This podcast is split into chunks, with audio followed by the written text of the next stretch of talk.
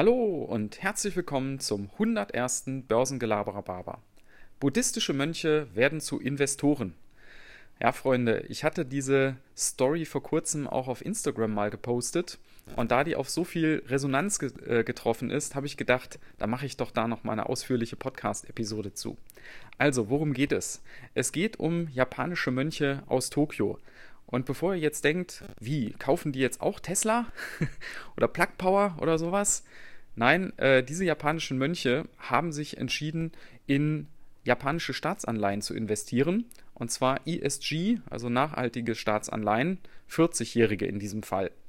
Der Hintergrund zu dem Ganzen ist, dass die eben auch festgestellt haben, dass sie am Zinsmarkt immer weniger bekommen für ihr Geld, was sie irgendwo auf einem Festgeldkonto oder sowas angelegt haben.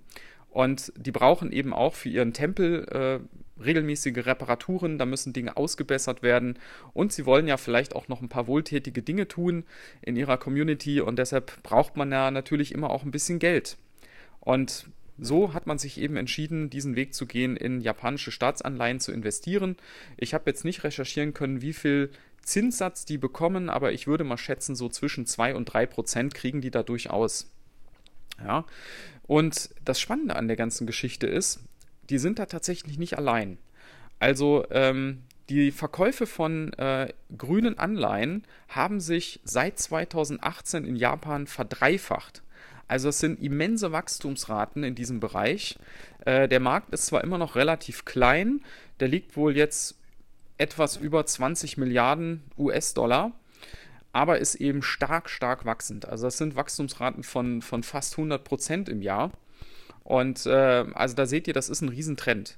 Aber nicht nur in Japan, ähm, sondern eben auch bei anderen religiösen Institutionen weltweit. Der Hintergrund könnt ihr euch vorstellen, ist natürlich zweierlei. Das eine habe ich gerade schon gesagt, die Zinsen sind natürlich auch für diese Institutionen niedrig und die haben auch Gelder, die sie anlegen müssen, wollen, ja. Und da muss man sich was überlegen. Das zweite ist natürlich, dass die Demografie ähm, denen schlecht in die Karten spielt.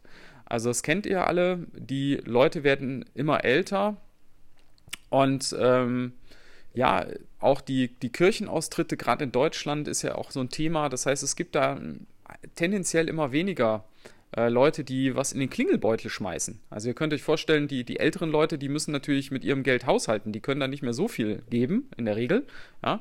Und ähm, das sind halt alles Dinge, wo die sich überlegen müssen, wie können wir jetzt unsere Finanzen da eben auch nachhaltig aufstellen.